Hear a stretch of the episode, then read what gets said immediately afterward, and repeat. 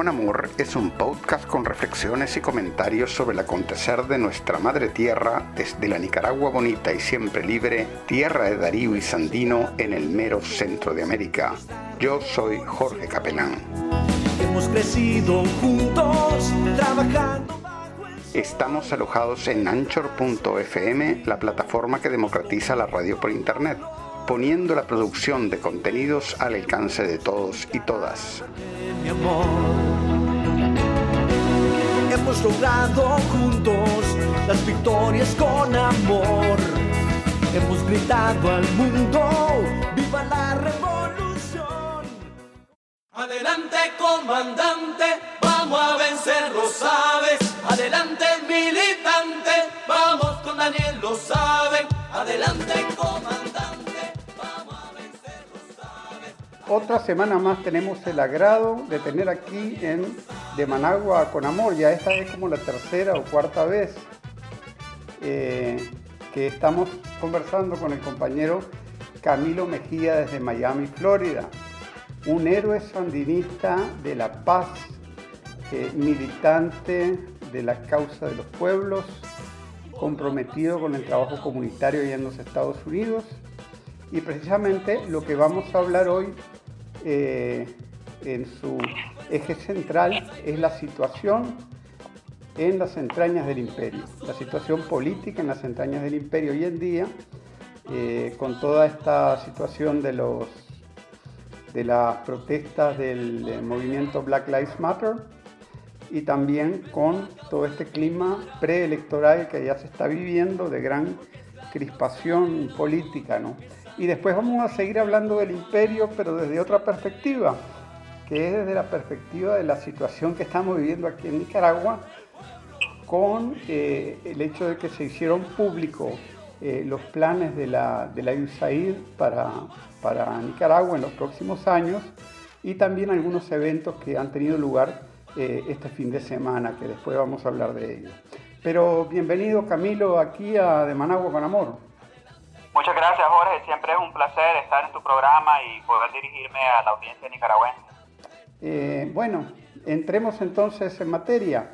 Hablemos de los Estados Unidos. Este, aquí, desde lo que se llama desde América Latina, eh, la cobertura noticiosa dice que Trump está arrinconado, que nadie lo apoya, que todo el mundo está levantado contra él y en algunos casos hasta poco menos se dice que hay un clima insurreccional eh, en los Estados Unidos contra él.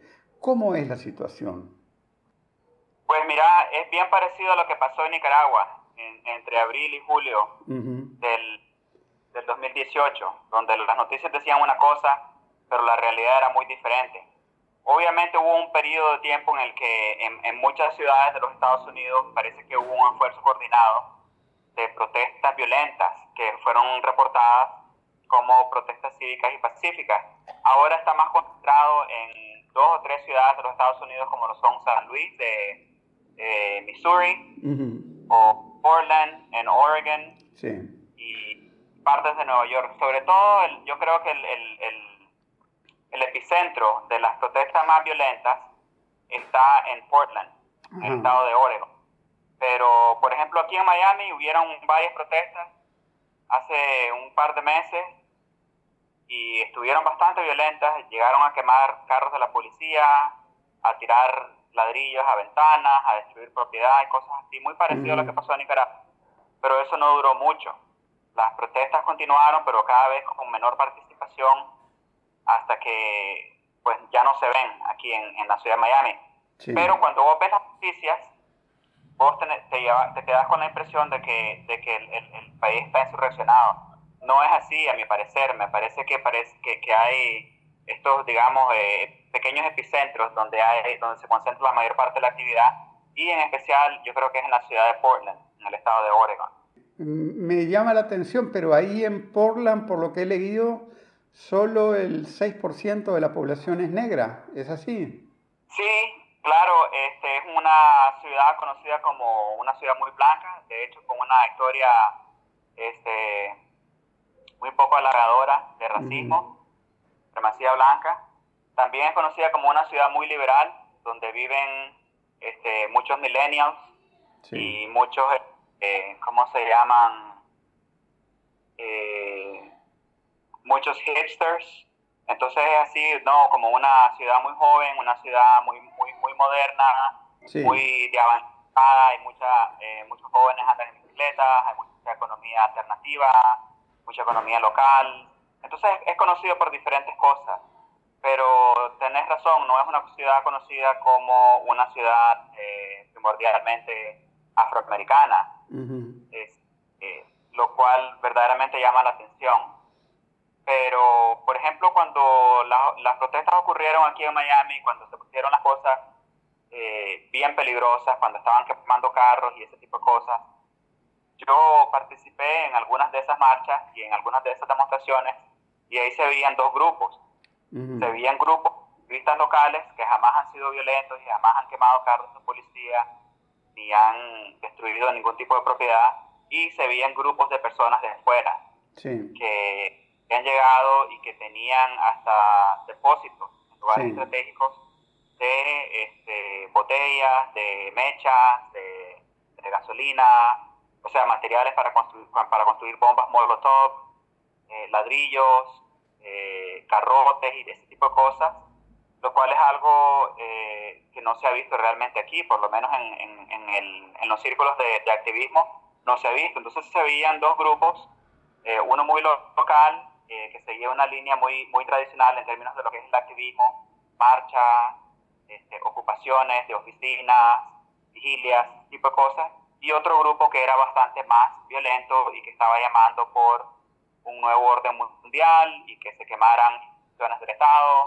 eh, que se quemara la policía, que, que, se acabara con el gobierno y que se creara un nuevo orden mundial, lo cual, una vez más, tampoco ha sido parte de la agenda política de ninguna organización ni de ningún grupo activista de Miami o, o del condado Miami-Dade. Entonces se ven diferentes cosas. No sé realmente eh, cuál es la composición política de, de los activistas en, en, Oregon.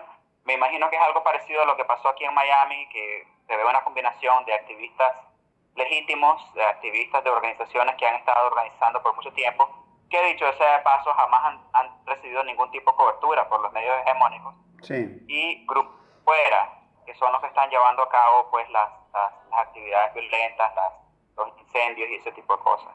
Claro.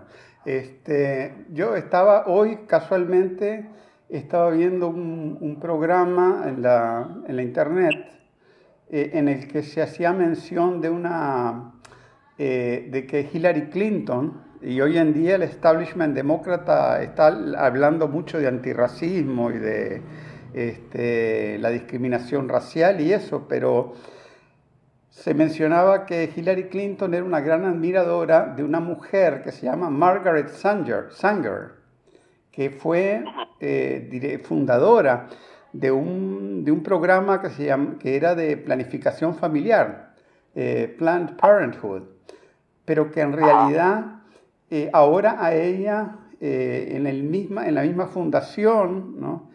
Eh, esa la han quitado a esta mujer. O sea, hay discursos de Hillary Clinton diciendo que esta Margaret Sanger es su, su, gran ejemplo, ¿no?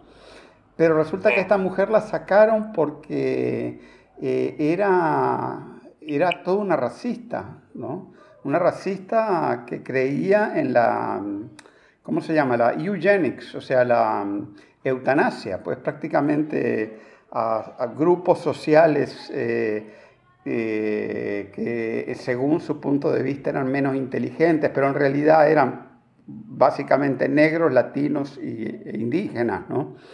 Sí, claro, la este, de la raza blanca. Exactamente, ¿no? E incluso hasta, hasta está probado, pues, que ella ha hablado en, en o sea, habló cuando era joven en, este, en actividades del Ku Klux Klan, o sea, la mujer era racista, eh, sin, sin paliativos, ¿no?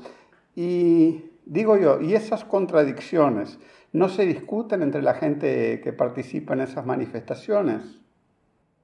No, definitivamente no. Y bueno, yo no sabía de esa conexión, pero tampoco me sorprende ya que eh, la reforma ah, de los eh, beneficios públicos que ocurrió bajo la presidencia de, de, su esposo, el presidente Bill Clinton, y promovido en gran parte por ella como primera dama de los Estados Unidos, eh, causaron estragos en la comunidad afroamericana. Básicamente, finalizaron la pobreza y dificultaron grandemente este, la adquisición de beneficios públicos. Básicamente la y la criminalizaron y eso conllevó a el encarcelamiento de una gran cantidad de eh, personas afroamericanas, sobre todo hombres, y a la ruptura del núcleo familiar de la, de la comunidad afroamericana. Entonces, eh, este tipo de contradicciones siempre están ahí. Este, el, el, el Partido Demócrata y el Partido Republicano realmente son bien parecidos. Las diferencias bien eh, cosméticas de superficie. Y a mí me parece pues que lo, el, auge eh, reciente de la cobertura de, el movimiento por las vidas negras responde a una agenda política más que a, un deseo genuino de este, acabar con el racismo, el racismo estructural, el racismo institucional, el racismo económico, eh, ya que realmente no se está dando a conocer ningún tipo de agenda que conlleve a ningún cambio sistémico, sino que más bien se está utilizando como una lanza política en contra de la presidencia de Donald Trump. Entonces eso hay un punto de contención entre los dos partidos, pero sobre todo entre la cúpula pro-Trump y el establecimiento político del Partido Demócrata. Claro, porque, porque fíjate que yo me pongo a pensar, ¿no? Yo, este, yo soy militante, he sido militante antirracista durante muchos años. Si uno, si uno vive en esos países eh, de Europa Occidental o de Norteamérica, este, eh, tiene que tomar una posición en contra del racismo, ¿no? Pero, pero me llama mucho la atención porque, por ejemplo, Malcolm X no, no pensaba en términos insurreccionales, ¿no? En todo caso, él pensaba en crear un poder negro, ¿no? Este, tener una autonomía, ¿verdad? Un control sobre sus condiciones de vida, ¿verdad? E incluso Martin Luther King hablaba de grandes alianzas, ¿no? Eh, y, pero yo lo que estoy escuchando es un lenguaje mucho más insurreccional, mucho más incluso... Eh, causa un poco de gracia en cierto sentido porque obviamente, ¿no? Obviamente los negros, los latinos, ¿verdad? Los asiáticos y todos somos grupos oprimidos, ¿verdad? Pero hay una gran cantidad de la clase trabajadora en Norteamérica que no es, eh, entre comillas, de color, ¿verdad? Y que tiene muchos problemas. Pero no veo mucha alianza en ese sentido. Claro. Eh, bueno, mira, una cosa es lo que se ve en la televisión y otra cosa es lo que verdaderamente está pasando. Tenés que verdaderamente prestarle atención a la, a la situación socioeconómica que está atravesando el país en el marco de la pandemia y ahí te vas a dar cuenta si vas a una marcha, si vas a una protesta, por ejemplo, en contra del encierro, en contra del paro económico, sí. y ahí hay gente de todas razas, y sobre todo de clase trabajadora y de clase media, que son básicamente no una, no una base política pro-Trump y una base ideológica, sino una base económica, claro. Eh, que estaba en protesta de eh, medidas tomadas alrededor de la pandemia que básicamente están destruyéndolo eh, la, economía de los Estados Unidos en aras a un control eh, y una toma de posesión de la economía por parte de unas cuantas empresas eh, gigantescas, sobre todo dentro del campo de la, de la tecnología, pero también las farmacéuticas, las empresas de medicina, la telemedicina, se están básicamente lanzando una serie de avances tecnológicos y sistemas digitales y automatizados que están cambiando verdaderamente el panorama de la labor en los Estados Unidos y que eh, no solamente están haciendo que millones de trabajadores pierdan su trabajo, sino que están haciendo que los mismos trabajos desaparezcan, sí. que sean con estos sistemas. Entonces, hay una base socioeconómica, que no es una base política, eh, que está bastante en contra de las medidas que se han tomado alrededor de la, de, la pandemia y que están más en línea con las políticas de Trump de querer volver a abrir las escuelas, de querer volver a abrir la economía, que la gente vaya a la iglesia y en contra de las, de las marchas y de las protestas por las vidas negras. Entonces, realmente lo que, si vos haces un análisis superficial, pues te quedas en, la, en, el racismo y te quedas en, ¿me entendés?, en la, en la, en la pandemia y en la, en la crisis de salud, etcétera, pero realmente lo que tenemos dos sistemas que se están, este, están contrapuestos, ¿no? que están dos sistemas rivales luchando por la supremacía. Por un lado tenemos un sistema neoliberal eh, controlado por corporaciones y por otro lado tenés a un, a un nacionalista, ¿verdad? Que está tratando de eh, contraponerse a eh, este levantamiento neoliberal y esta privatización de todo. Pone, pone atención, por ejemplo, a lo que está pasando en Costa Rica.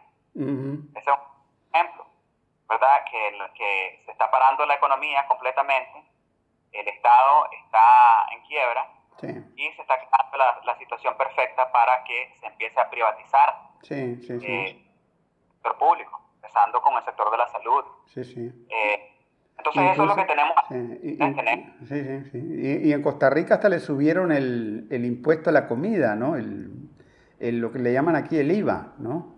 El impuesto al valor agregado, que es el, más, el impuesto más regresivo de todos los que existen, ¿no? Este... Sí, y sí, te pones a pensar antes de la pandemia, estábamos viendo eso en todas partes del mundo sin la pandemia, ¿verdad? Que había el levantamiento en contra de todas estas medidas neoliberales, como lo vimos en el Ecuador, por ejemplo, como lo vimos en Chile, como vimos en, en, en Francia, ¿no? Con los, con los chalecos amarillos. Todos estos eran levantamientos en contra de, medidas neoliberales eh, que ahora pueden ser suprimidas sobre la base de la de la pandemia utilizando la salud pública como una, como una excusa verdaderamente para negarle a la gente el derecho a salir y protestar. Excepto, por supuesto, en lo que se refiere a el movimiento de, por las vidas negras, porque es un movimiento que se está eh, proyectando en contra del presidente, del presidente Trump. Realmente vos te puedes deshacer de Trump mañana mismo y el sistema racista de este país va a permanecer. Te puedes deshacer del presidente porque los cambios que tienen que ocurrir tienen que ser cambios transformadores. ¿Me entendés? Tenés que cambiar la dinámica de poder, el modelo económico que existe aquí. No es cuestión de este, deshacerte de un presidente, pero así es como se está básicamente presentando, ¿no? El, el, el, bastantes aspectos del movimiento como básicamente una punta de lanza política en contra de la administración de Donald Trump, cuando en realidad este, el, racismo de aquí, la brutalidad policial en contra de, de la gente negra, responde a problemas, ¿me entendés?, que datan de los orígenes de este país como Estado-nación, sí, verdaderamente. Sí, claro. Ahora, porque incluso hoy, hoy mismo vi una cosa que me dejó así, me dejó eh, un poco impactado, ¿no? Porque en general, o sea, lo que se dice en los medios y eso es que Trump eh, solo es privatización, solo es neoliberalismo, etcétera, pero tiene una política de bajar los precios de las medicinas, que en Estados Unidos tenía como 50 años que no bajaban, que solo subían, ¿no? y que tienen unos precios prohibitivos para la mayoría de la gente común y corriente. ¿no? Pero este, ese tipo de medidas, eh, ¿tienen algún impacto o es pura retórica de Trump? Yo creo que sí tienen un impacto. Eh, no, no, no, voy a decir que son medidas necesariamente de izquierda, pero sí son medidas bien populistas. Y el populismo tiene, tiene pues facetas de ambos lados, ¿no? de la izquierda y la derecha. Eh, y, sería imposible para mí decir que Trump es de izquierda, pero si te pones a ver las políticas de Trump y las comparas con las políticas del Partido Demócrata, de muchas maneras las políticas de Trump son bastante más progresistas. Como por ejemplo lo que acabas de decir. Eso, lo que vos acabas de decir, no es una ley, es una, una orden ejecutiva, porque el Congreso prohíbe, y eso está legislado. El Congreso prohíbe este, que, se, que se cambie el precio de las, de las drogas, de las Entonces eso requiere pues una acción presidencial, una orden ejecutiva por parte del presidente para que se baje el costo de las drogas. Y eso es nada más en términos de este, del, costo de, de los farmacéuticos, pero hay un montón de medidas también que se han estado tomando, de las cuales los medios no, no informan, que también son bien populistas y que también benefician a la clase trabajadora, como por ejemplo la apertura de millones de trabajos federales bien pagados para gente con la experiencia necesaria para hacer el trabajo sin necesidad de un diploma universitario, lo cual da una cantidad increíble de oportunidades a personas que no son parte de la clase media, que no tuvieron la oportunidad de ir a la universidad, pero sí tienen las destrezas y la experiencia necesaria para llevar a cabo un trabajo, las funciones de un trabajo federal. Claro. Este, también, ¿me entendés? En el marco de este, la, la crisis económica que tenemos encima, se ha pasado una serie de medidas como, por ejemplo, este, la indulgencia hipotecaria, a través de cual millones de personas que compraron sus casas con, con préstamos eh, federales no tienen que pagar su hipoteca. Y eso ha causado que muchas personas no queden en la calle. Mientras que tuvimos la crisis económica del 2008-2009 con, bajo el presidente Obama, millones de personas perdieron sus hogares. ¿Me entiendes? El, el, paquete de estímulo bajo el presidente Obama creo que llegó a ser como 25 dólares semanales en ayuda a los trabajadores desempleados.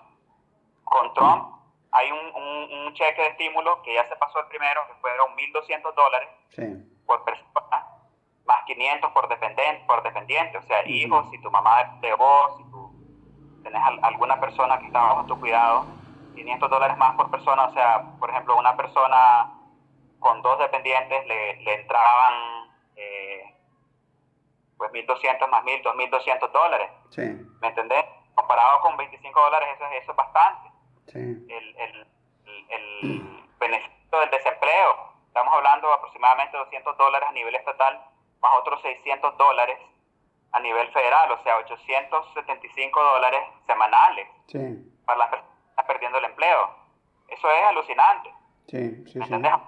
De un paquete, de un segundo paquete, los republicanos quieren un poco menos de dinero para el, el, el programa de desempleo los republicanos quieren mantenerlo a 600 y extenderlo eh, por bastante más tiempo, mientras que los, los republicanos quieren un paquete disminuido en fase.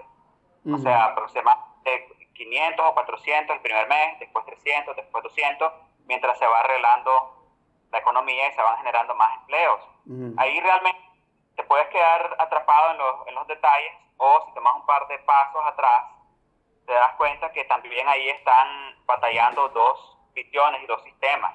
Por un lado, demócratas quieren continuar eh, con el paro económico y por otro lado, los republicanos quieren echar a andar la economía, este, las escuelas, que la gente vuelva al trabajo, que la gente vuelva a la iglesia, volver a la normalidad, mientras que los demócratas dicen no, nosotros queremos, eh, por, por, razones del, del, de, la, de, la, pandemia, queremos que la, que la gente no trabaje, que los niños no vayan a la escuela, etcétera ahí son básicamente eh, diferentes rasgos a, nivel superficial que representan diferentes diferencias eh, ideológicas y diferencias en, términos de sistemas económicos. Por un lado, sistema global neoliberal y por otro lado, un sistema nacional. Claro. Eh, y eso, es lo que realmente se ve, pues si vos tomas un par de pasos atrás y observas la situación desde arriba. Sí. y eso básicamente es lo que estamos viendo ahorita. y, estás hablando de la pandemia o del desempleo, etcétera. Y eso que se habla acerca de las cifras este, de opinión y de las intenciones de votos, que hay una gran ventaja para los demócratas, ¿es realmente así? Eh, ¿Será una cuestión mucho más cerrada a la hora de, de la elección? ¿Hay posibilidades de fraude, como está diciendo Donald Trump? ¿Cómo, ¿Cómo está toda esa situación? Pues mira, yo creo que las encuestas aquí quedaron muy desacreditadas durante la elección pasada. No sé qué tanto le diste seguimiento a la, a la campaña del 2016, pero... Sí, sí, eso le di bastante seguimiento, sí, sí. Pues te acordarás entonces que la candidatura de, de, Donald Trump fue vista como algo bien ridículo. Así es. Por ambos partidos, nadie pensaba que, que podía ganar, o sea, Trump era un, un multimillonario farandulero, conocido por por sus shows de, de televisión, de reality TV, y por las, las torres grandes de condominios y por los campos de golf y los hoteles y ese tipo de cosas, no como un político. lo, lo, veían bastante burla, lo ridiculizaban bastante.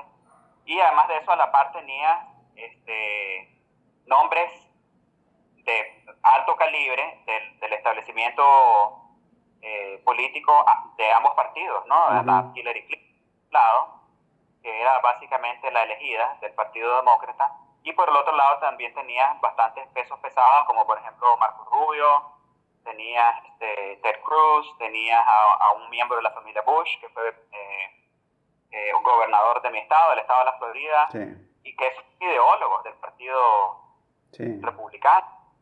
Son gente que representa los intereses del Partido Republicano y del establecimiento económico, del establecimiento político, este, que llega a, Trump básicamente a, perturbar, ¿verdad? Porque tanto un Marco Rubio como una Hillary Clinton obviamente velarían por los intereses del establecimiento económico, mientras que llega un Donald Trump, que es un populista de derecha y todo lo que vos querrás, pero después de todo una persona que está buscando cómo este, desarrollar la economía del país, si querés más para los ricos que para los pobres y todo eso, pero con un plan bastante nacionalista. Y si vos te pones a en sus promesas de campaña, construir un gran muro, parar la, la, el, el, fluido de, de, inmigrantes indocumentados, hacer que vuelva la industria, volver a desarrollar la minería, este, hacer América grande otra vez, Make America Great Again. El eslogan mismo te dice todo.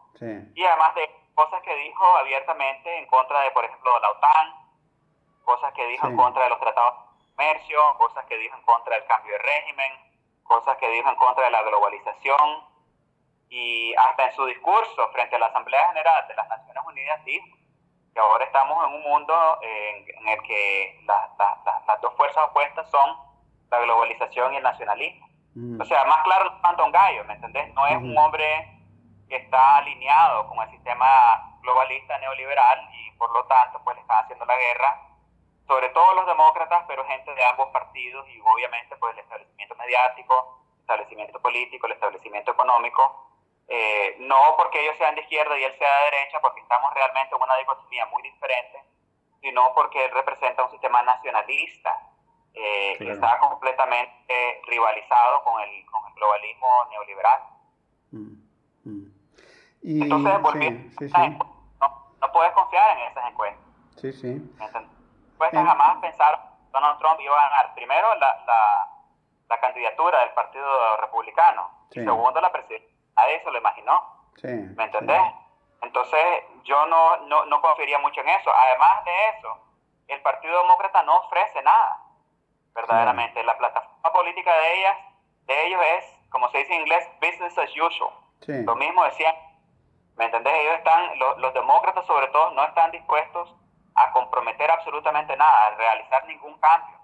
Mientras que los republicanos, sin decir que son de izquierda, ni que son más populistas, ni nada, tienen una lectura un poco más real de, de, la población, de las cosas que la población quiere, las cosas que la población necesita, desde una perspectiva, pues, ¿me entendés? Un poco populista de derecha, pero con una lectura yo creo que bastante más aceptada. Joe Biden es popular, nadie, a nadie quiere que Joe Biden sea presidente, Joe Biden no ofrece absolutamente nada, la candidatura, la, la perdón, la, la vicepresidencia de Joe Biden por los tiempo que fue vicepresidente estuvo marcada por guerras, estuvo marcada por eh, eh, golpes de Estado, estuvo mm. marcada, ¿me entendés?, por redadas eh, de inmigración,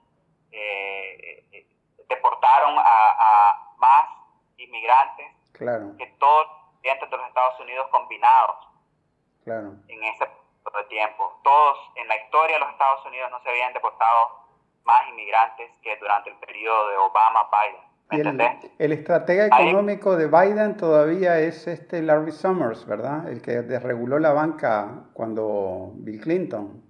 ¿Quién, perdón? Eh, eh, Larry Summers, el, uno de los arquitectos de la desregulación de la banca en Estados Unidos, de la, de la bolsa. Ah, sí, que es que, que, durante el periodo de, de, Joe Biden. O sea, yo lo que había, lo que tenía entendido es que Joe Biden lo tenía como, a él como estratega económico ahora para salir de la crisis del, coronavirus. Pero que, pero que, o sea, eh, este Larry Summers había trabajado bajo Clinton, bajo la administración Clinton, y él fue el que hizo toda la arquitectura para desregular las finanzas. Bueno, es que eso es lo que, eso es lo que Joe Biden representa realmente, o sea, la, la, pareja Clinton, que es una de las parejas más eh, poderosas dentro del establecimiento de cualquier partido realmente, porque ellos representan el, el, poder económico, ellos representan Wall Street, ellos representan complejo militar industrial, ellos representan los farmacéuticos, este, a tal punto que a los políticos que apoyan las, las, las, las leyes neoliberales y los programas neoliberales se les dice clintonitas, ¿verdad? De, Clintonites. y Joe Biden es un Clintonite. Claro, claro, claro. Completamente con el establecimiento económico, con el establecimiento militar, con el establecimiento farmacéutico. De hecho, eh, muchas de las, las directivas que vienen de la Organización Mundial de la Salud básicamente han sido eh, dictadas por las grandes compañías farmacéuticas que financian a la Organización Mundial de la Salud. Claro. ¿Me entendés? Y que también están detrás pues, del, del, de la, del cierre económico, del paro económico, que están tratando pues, de crear una situación en la que el país no pueda volver a eh, funcionar económicamente hasta que se descubra supuestamente una vacuna. Sí. ¿Me entendés? Y, esto es un plan global. y ahí tenés visto, ahí bien definido el, el nuevo orden mundial. ¿entendés? Que, no, que es un nuevo orden que no, que no va a estar eh, diseñado ni gerenciado para los Estados-nación, sino para entidades globales, como lo son, por ejemplo, la Organización Mundial de la Salud, financiada por intereses económicos farmacéuticos, este, que definen a través de esta entidad global las diferentes políticas que tienen el poder de destruir economías enteras y privatizar economías, en sectores públicos enteros. Eso ya lo estamos entonces ese es el nuevo orden económico. El nuevo orden económico es un orden corporativo. Sí. Ahora, también en esa, en esa lucha también están los chinos y los rusos, ¿no? Por ejemplo, nosotros, nosotros vamos a producir la vacuna rusa ahora cuando venga. Ese, ese fue el anuncio de la semana pasada. Yo esperaría, yo esperaría eso, porque además de eso que, según tengo entendido, el, presidente Vladimir Putin dijo que la iba, la iba a, poner la exposición del mundo gratis, ¿verdad? eso es un gran golpe también para, para las farmacéuticas, para, para todas las organizaciones eh, privadas, las corporaciones privadas que están financiando a la Organización Mundial de la Salud, están apostando por estas vacunas, ellos todos están, tienen, un consorcio verdaderamente, de eso es parte también este, el magnate de Microsoft, Bill Gates, ¿verdad? que también es una persona que tiene una gran influencia en la OMS y que también es el, el una de las personas que financian a la OMS casi al mismo nivel que los Estados Unidos. Cuando los Estados Unidos financian como unos 400 millones de dólares, Bill Gates financia como unos 300 millones de dólares, una cosa así.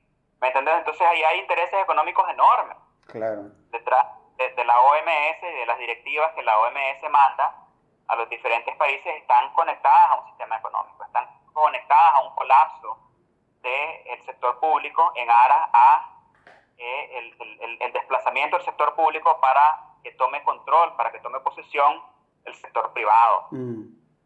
este, pues eso se ve, eso, eso es algo que está pasando a nivel global, no solamente en los Estados Unidos. Obviamente los Estados Unidos es el país primordial en eso. Estados Unidos es el país más importante.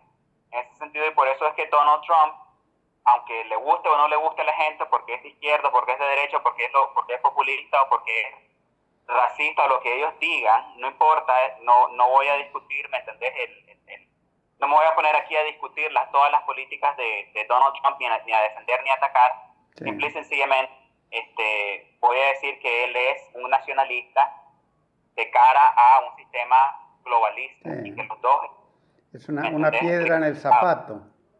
Exactamente. Zapato, pero además de eso en el país clave para este cambio, para este reseteo de la economía mundial, el orden mundial. Si los Estados Unidos no caen, si los Estados Unidos no lideran ese este, esto no va a funcionar. Entonces Donald Trump tiene que salir, tiene que ser apartado del camino. Mm. En fin, así está el mundo. Eh, y en ese mundo tan revuelto está Nicaragua. Y, y, bueno, pues Nicaragua, como todos sabemos, pues no está, eh, eh, ¿cómo se llama? no está separada, ¿verdad? De todas esas este, tensiones que, que, desgarran al mundo y todas esas tensiones que desgarran al propio imperio. Y este, eh, a fines de la semana pasada, se hizo público un documento que yo te lo mandé por WhatsApp y eso, ¿no? Que más o menos este, es un extracto de un documento más, más grande, ¿no? Este, y por cierto que no está muy bien traducido al español, pero bueno, eso es el material que se logró conseguir, ¿no? Pero que es, es un proyecto llamado Rain, o sea, lluvia en español, ¿verdad? Y, y que es un poco la línea de acción de la, de la USAID, ¿no? Yo digo, yo traté de leerlo un poco más allá del lenguaje tecnocrático, ¿verdad? Que ellos tienen, o sea, que ellos siempre escriben todo en lenguaje de ONG, pero este, sabemos que en realidad son una organización tóxica totalmente, ¿verdad? Y, totalmente intervencionista, pero yo no sé, pues para mí, para mí quieren hacer lo mismo que, le, que hicieron hace dos años y les fracasó. Eso lo quieren hacer en los próximos dos años. No sé a vos qué impresión te causó el documento que lo dio a conocer el viernes el colega William Grigsby en, su programa de radio. Sí, desgraciadamente no he podido oír el, programa de, de William. del Chelsea, pero, pero sí tuve la oportunidad de leer el documento en inglés. Y efectivamente, pues es un, un, plan de desestabilización para Nicaragua que, que toma en consideración tres escenarios posibles.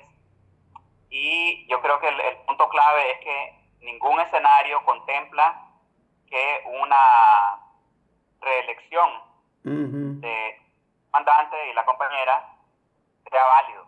Claro. O sea, ellos ya dan por entendido que una reelección del frente eh, va a ser eh, resultado de fraude y va a ser el resultado de trampa. O sea, eso, está bien claro ahí, que ellos no, no aceptan una posible victoria del frente y que si incluso en el, en el, eh, dentro de la posibilidad de que, que, puede llegar a caber de que el frente gane las, las, elecciones limpiamente, pues que también va a seguir existiendo un régimen y que van a seguir existiendo eh, instituciones corruptas y que necesidad de continuar el programa.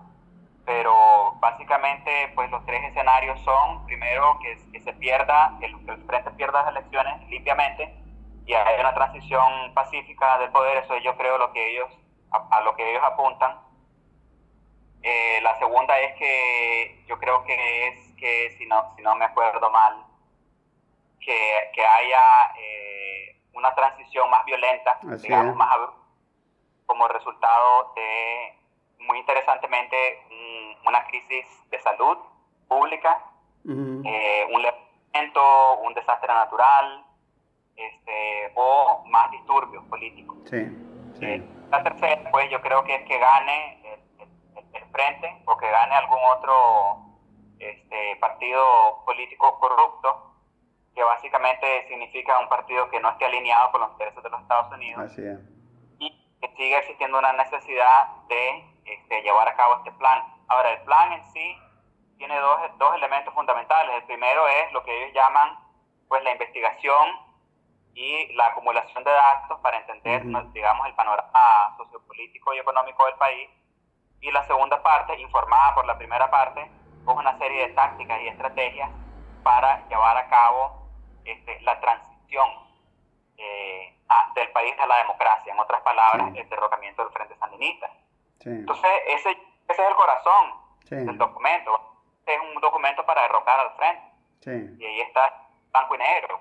y, y, a mí me parece pues que las tácticas también, si, si vos has leído eh, de, la, de la tiranía a la democracia, ¿no? Que es la, de Gene Sharp, ahí está pues, están todos los, este, los elementos principales, básicamente es un plan de este, desestabilización del país para asegurarse que el frente salga. Otra cosa que es bien interesante es que ellos reconocen eh, lo que ellos llaman eh, la historia peculiar de Nicaragua en la frente. Tras la pérdida de 1990 logró mantenerse en el poder desde abajo. Y que esa es una situación que se podría repetir y por ello ellos están también listos para lidiar con ese problema y en la eventualidad de que el frente pierda las elecciones, asegurarse de que no pueda eh, comandar desde abajo, desde la base. Entonces, y además de eso también hay otras cosas interesantes, como por ejemplo ellos reconocen la ruptura de la oposición, ellos reconocen que la oposición no es una oposición fuerte, y ahí se deja entrever en el documento. Entonces, me, me parece que, que, de cierto modo tiene una buena lectura, ¿no? un buen entendimiento de, de la dinámica de mm. poder saben que el frente puede ganar y que puede ganar también limpiamente y saben que la oposición es una, una, oposición fracturada y ellos están listos eh, para cualquier acontecimiento, para cualquier escenario, para eh, montar y llevar a cabo un plan de desestabilización hasta que el frente no solamente pierda las elecciones, sino que deje de ser una fuerza política, económica y social dentro del país. Ahora, yo te digo, yo en realidad este, el, problema que veo es que estos grupos de la derecha golpista ya están maleados ante la, ante la opinión popular, ¿no? Por más, que, por más que en los ejes de propaganda que ellos manejen a veces logren sembrar ciertas dudas y todo eso, la verdad es que la gente no confía en ellos, ¿no? Eh, por todos los problemas que se han sabido, además, que se están peleando por la plata perennemente, ¿no? Perennemente peleándose por la plata, ya ellos mismos han admitido que son sumas millonarias a las que han recibido. E incluso en este plan ¿no? se habla de contratos IDIQ, o sea, en español sería entrega indefinida, cantidad indefinida. ¿no? Y son, son una especie de eh, contratos por tareas, o sea, task orders, ¿no? o sea, eh, eh, planes operativos, ¿verdad? Y por lo que yo he leído en otros documentos de la USAID, ese tipo de planes no bajan de los 10 millones de dólares cada uno. Eso es bastante plata. Y me imagino, eh, claro, para el, para el Estados Unidos como, como, como, potencia imperial no es plata, pero para nosotros aquí es mucha plata, ¿no? Incluso para, para este tipo de oligarquía que tenemos aquí es bastante plata, digo, es mucha plata, ¿no? Y para la clase política corrupta de derecha que tenemos es un montón de plata. El problema, el problema es que la mayor parte de esa plata se la quedan ellos, se la quedan los contratistas.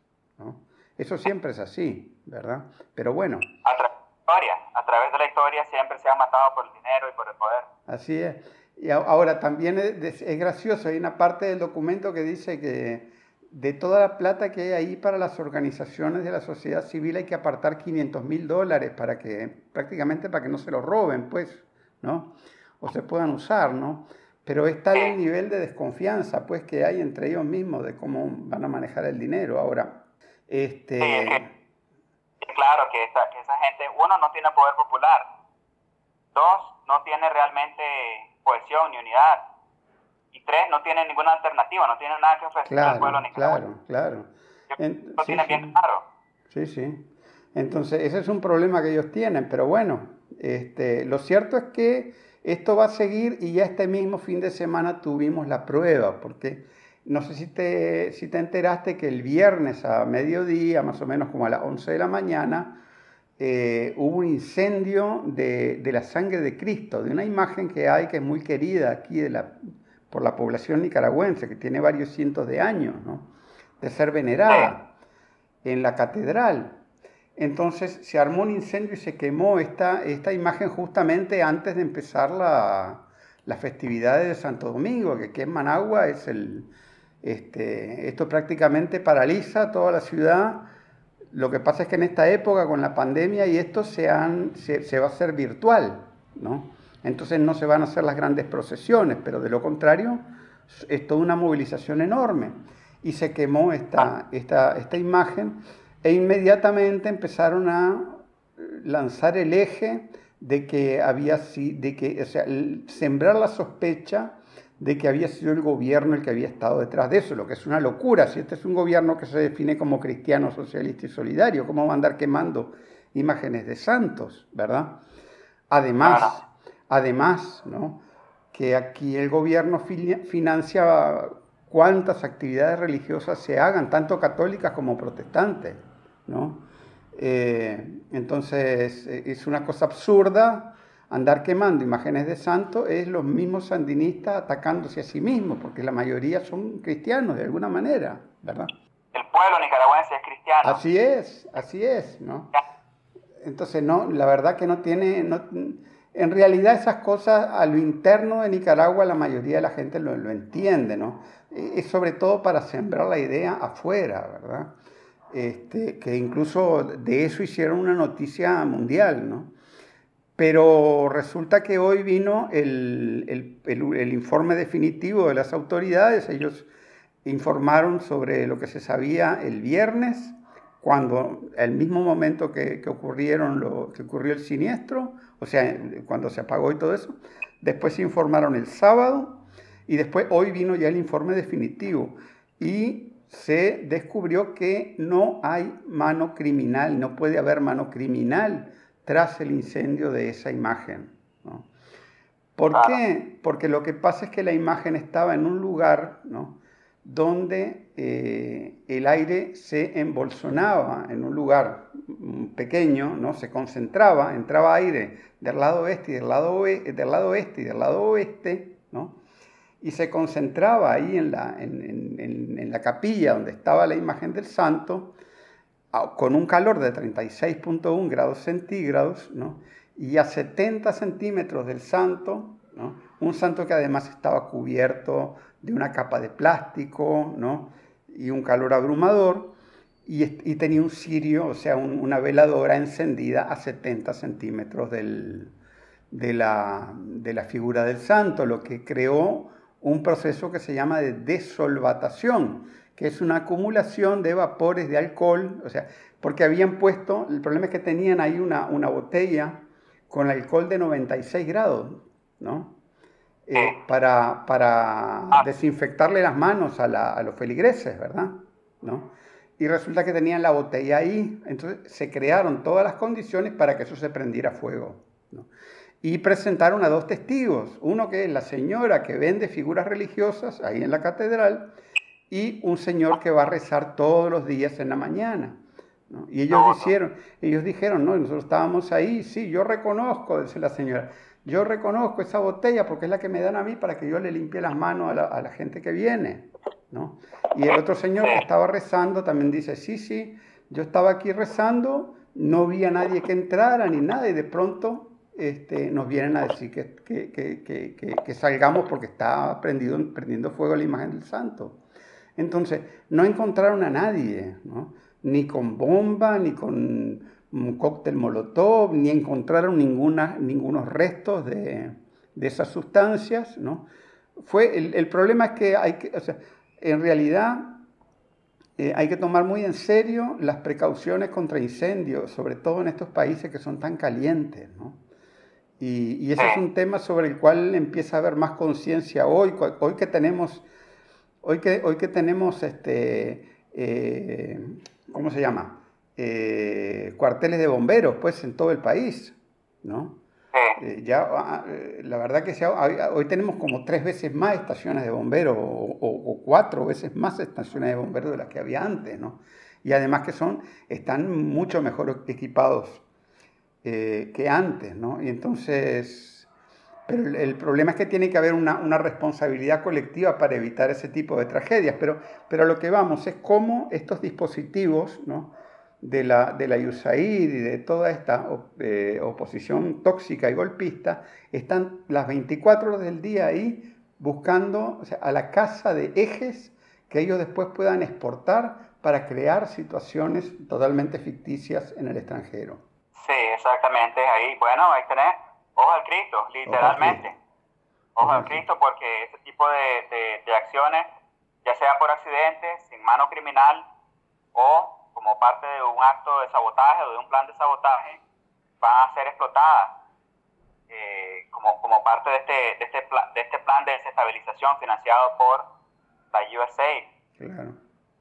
Entonces, este, no me parece que haya parado tampoco, me parece que tal vez han tomado un pequeño receso para reagruparse y para replantearse estrategias, pero esto es algo que ha continuado, yo creo, eh, no ha parado desde abril del 2018, incluso empezó mucho antes de eso.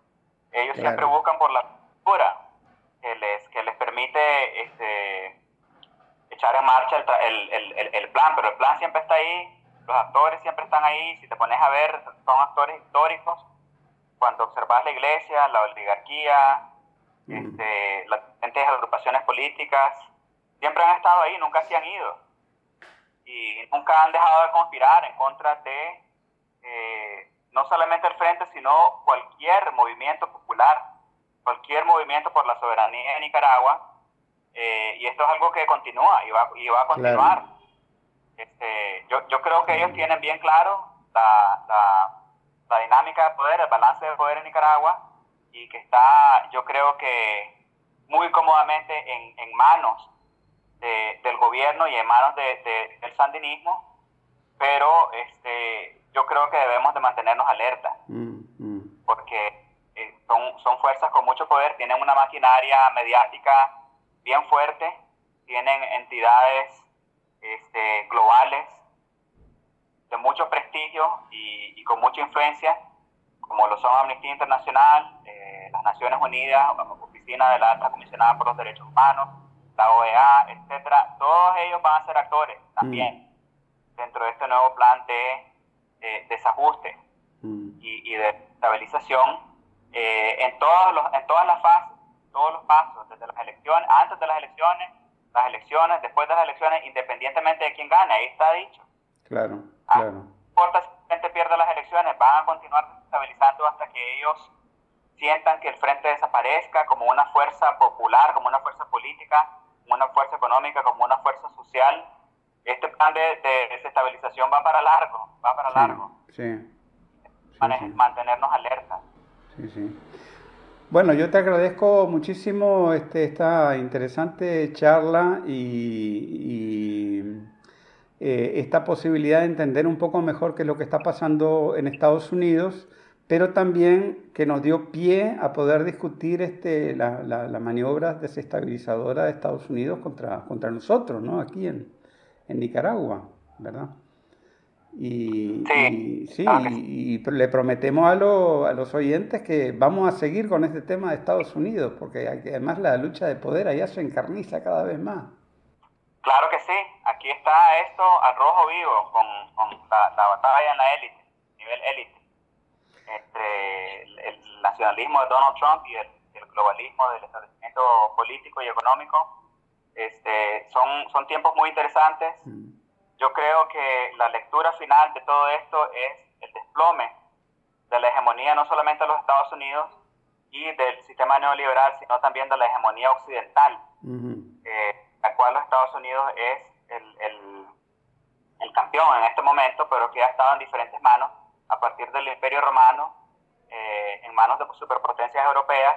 Yo creo que estamos viendo el desplome de eso y la emergencia pues de el levantamiento de nuevos poderes como los Rusia, China, India, etcétera, y que el sistema actual está actuando como una vez querida, y eso, es la lectura final, yo creo.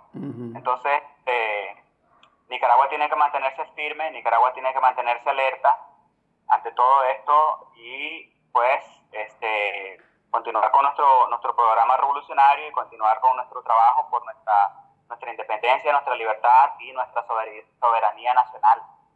Eh, ese siempre ha sido y siempre tiene que seguir siendo nuestro objetivo. Bueno, Así que muchas gracias por muchas gracias por la oportunidad. Espero que volvamos a poder conversar muy pronto. Gracias a vos, hermano.